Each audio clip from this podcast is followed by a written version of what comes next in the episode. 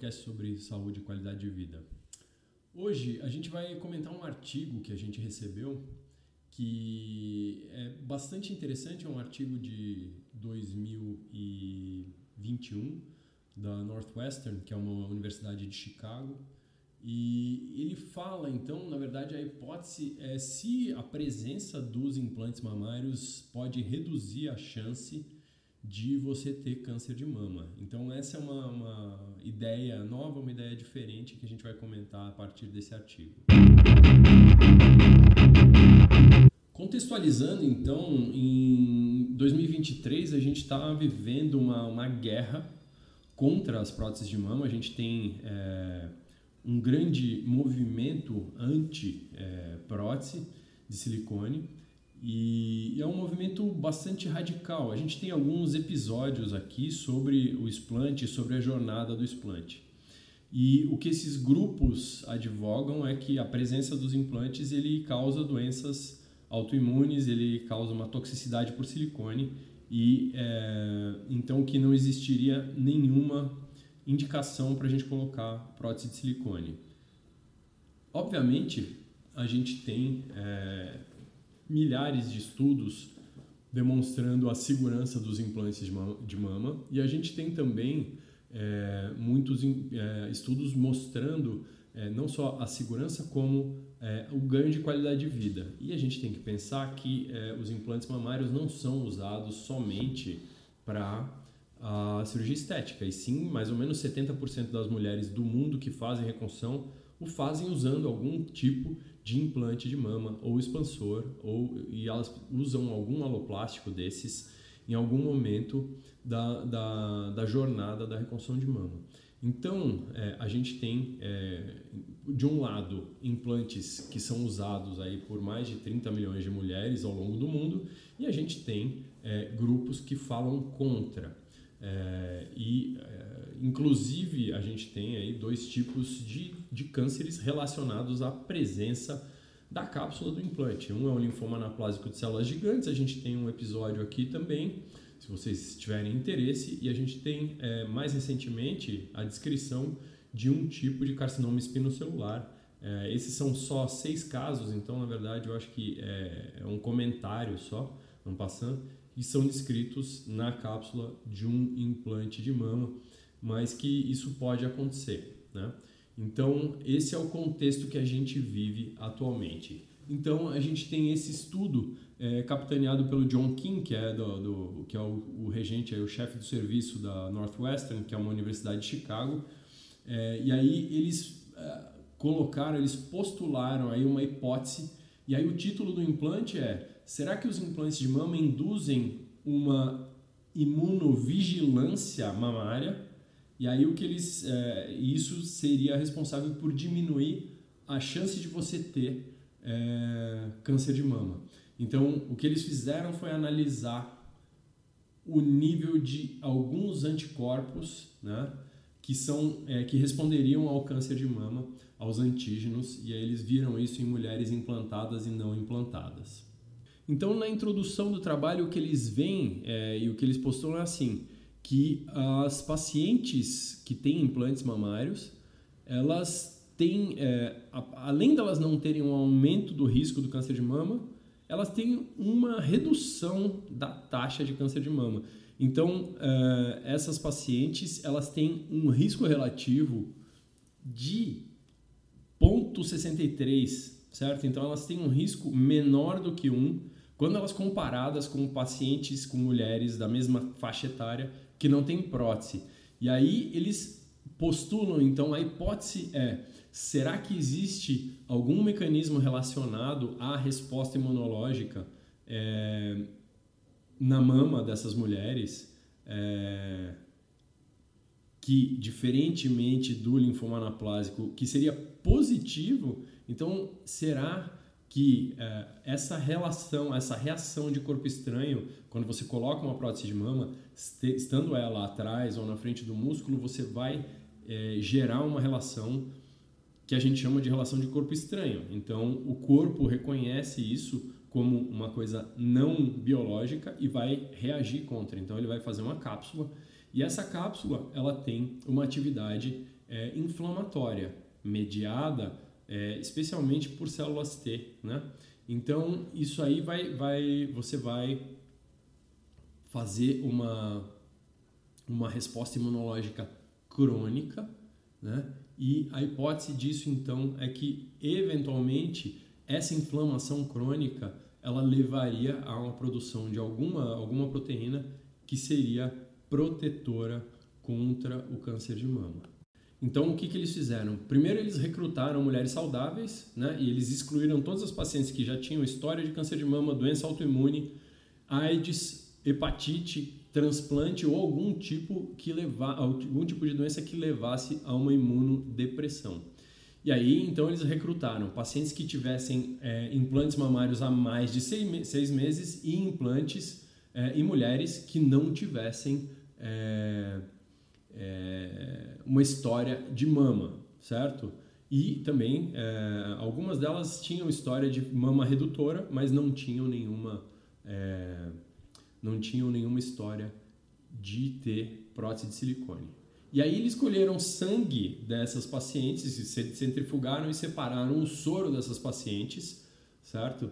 É, e eles foram analisar aí alguns tipos é, de anticorpos. Tá? Então, eles pegaram os antígenos que são é, é, específicos para o câncer de mama, então é, o gene 2 é, de suscetibilidade para câncer de mama, é, CEA, que é um antígeno carcinoembriogênico, um, um fator de, de o HER2, né, que é um marcador de câncer de mama, mamaglobina A, mucina e tétano. É, e aí eles é, foram ver se essas mulheres tinham alguma é, alguma resposta a esses, é, a esses tipos de, de, de antígenos, certo?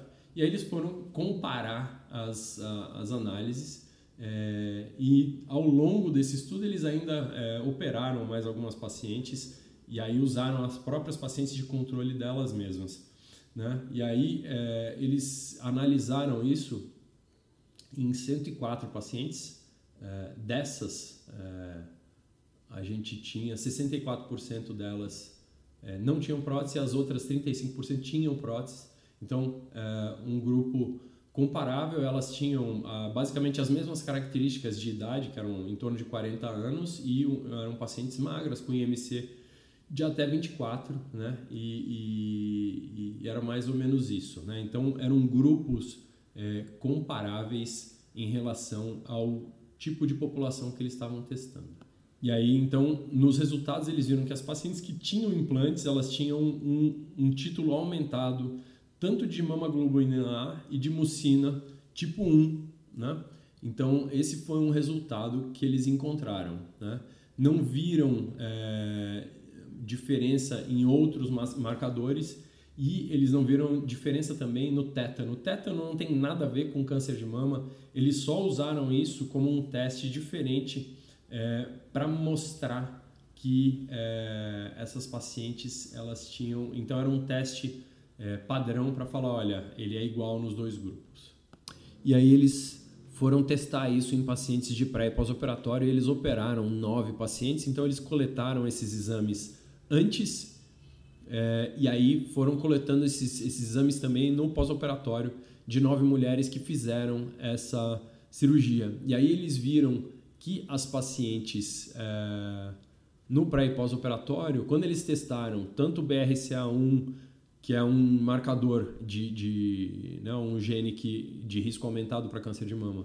O, o CEA, que é o antígeno carcinoembriogênico, e o HER2, é, eles não viram nenhuma diferença. O tétano, como eu falei, não tinha que ter nenhuma diferença, é, e aí não tinha. E aí eles viram que tanto a mamaglobulina A quanto a mucina 1 elas estavam aumentadas, e isso, mesmo num grupo pequeno desses, ela, eles conseguiram ver que existia uma significância estatística, então que a, a, essa resposta é, ao anticorpo que foi testada, ela é exacerbada em pacientes que têm a presença do implante mamário, mesmo em pacientes que acabaram de ser operados. E aí, para testar essa hipótese, para reforçar isso, eles fizeram tanto uma análise multivariada quanto uma análise univariada para ver se esses títulos de mamaglobina A e mucina 1 se eles tinham alguma relação com outras coisas, tipo a cor da pele da paciente, então se ela é caucasiana, negra, hispânica,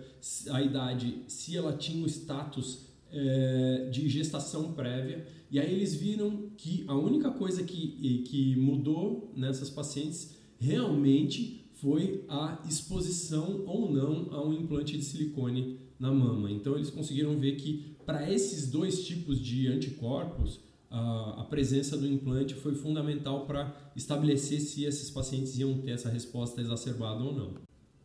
A discussão, então, é, os autores eles fazem várias hipóteses, mas é interessante que eles mostram que desde a década de 80 já, 1980, a gente tem tanto é, muitos estudos acerca da, da segurança desses implantes, mas que múltiplos estudos epidemiológicos não só confirmaram que é, os implantes mamários eles são seguros no que tange ao câncer de mama, como eles também mostraram uma redução da incidência de câncer de mama em mulheres portadoras do implante, dos implantes mamários. E aí esse, esse estudo é um estudo que mostra aí que elas têm é, mais ou menos é, 0,63, né, o risco relativo em relação a uma população sem implantes. E aí é, também tem estudos é, animais, modelos animais que mostraram um, uma, uma redução da incidência do câncer de mama nos animais. É, e é interessante que as as ratas que tinham implantes na mama, elas tinham uma chance menor de ter câncer de mama. Mas se você colocou implante de silicone em outros lugares do corpo, né, isso você pode fazer num, modelo animal, então se você colocar nas costas do rato, por exemplo, o que você vê é que assim, você fala, olha, provavelmente você está estimulando algum fator local que é uma, é, então a hipótese é que uma inflamação em volta desse implante ela pode ser responsável por induzir o que eles chamam de uma imunovigilância local. E que isso então deve servir como se fosse uma força policial para você prevenir, um, o aparecimento de, de células cancerosas na mama e dois, caso você tenha, você tenha então já uma, uma, umas células que vão fazer essa vigilância e vão matar as células e impedir a progressão desse câncer. Né? E aí o que eles foram fazer para testar, eles foram medir uh, uh, esses, uh, esses anticorpos, né? que são comuns em, em, em, mulheres que têm câncer de mama. E aí o que eles viram foi que, que as mulheres elas tinham um, uma taxa de resposta a esses anticorpos, né? a mamaglobulina A e a mucina, maiores do que as mulheres que não tinham os, os implantes. Né? Agora, todos os outros genes que eles testaram, que é o BRCA, o HER2, é, eles viram que, que é, os implantes não, não, não, aumentavam isso, né? Então, o que eles viram é que, que é, você não tem um aumento do risco, você tem um aumento da vigilância. E que essa taxa elevada de resposta imune é, a, a essas proteínas associadas a, a, ao câncer elas se mostraram é, vantajosas tanto em prevenir o aparecimento de tumor é, ou então a você ter um prognóstico melhor quando está tratando uma paciente que tem câncer de mama. E no estudo, o que eles mostraram é que a, a, a maior diferença né, ela era na mamaglobulina A, certo? é, não na mucina 1, mas sim na mamaglobulina. E o que, que é essa proteína? Então, a mamaglobina, a mamaglobulina, ela foi isolada em 1994 e ninguém sabe direito qual é a função dela. Mas é, ela tem uma expressão basicamente limitada à glândula mamária e ela está muito, muito expressa, ou seja, em pacientes que têm. É, 80% das mulheres que têm câncer de mama têm uma hiperexpressão dessa mamaglobina. É, e aí, os, especialmente estudos em rato, eles mostraram é, um, uma regressão tumoral num modelo experimental para pacientes, para os animais que eram vacinados é, com uma vacina de mamaglobina A. Então, isso, isso existe é, uma sugestão que a, essa proteína, a mamaglobina A, ela tem, ela induz uma resistência ou diminui a progressão é, do tumor, né? E você tem alguns trials em humanos que mostraram que é, a, a, a, habilidade de fazer uma, uma resposta celular é, contra a mamoglobina A, ela, ela, ela teve uma resposta positiva. Isso ainda não é um tratamento aprovado, mas então é, a questão que persiste é uma só.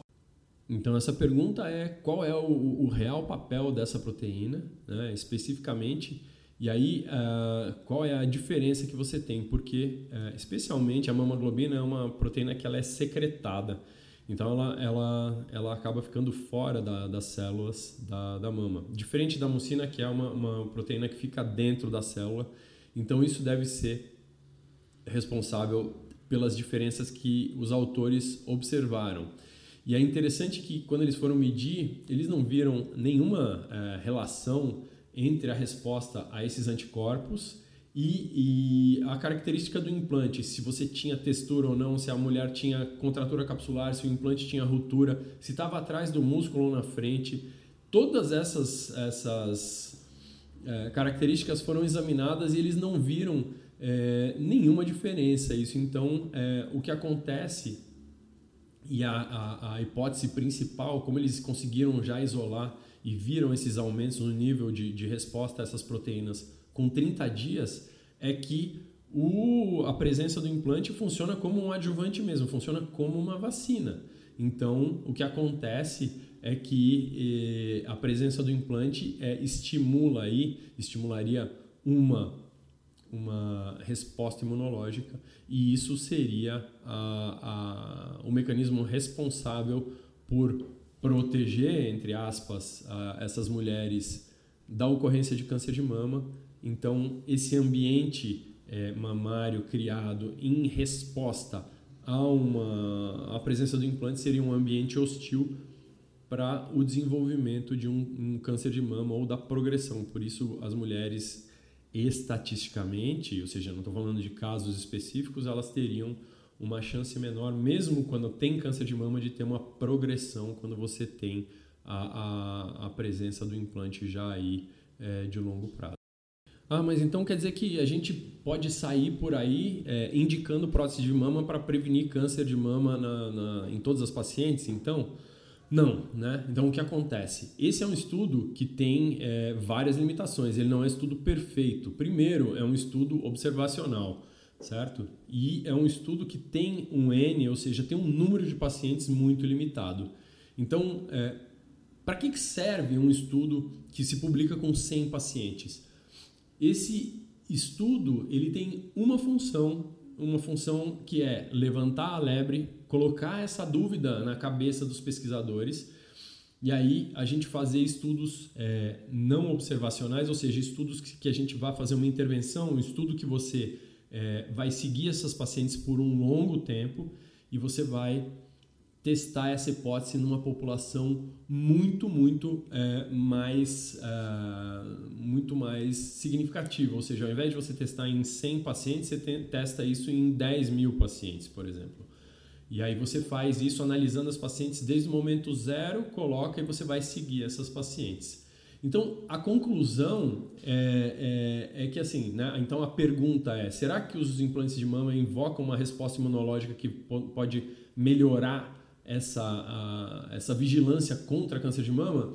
E aí a resposta dos autores é que esse estudo inicial ele demonstra uma correlação entre a presença dos implantes mamários e uma imunovigilância contra câncer de mama.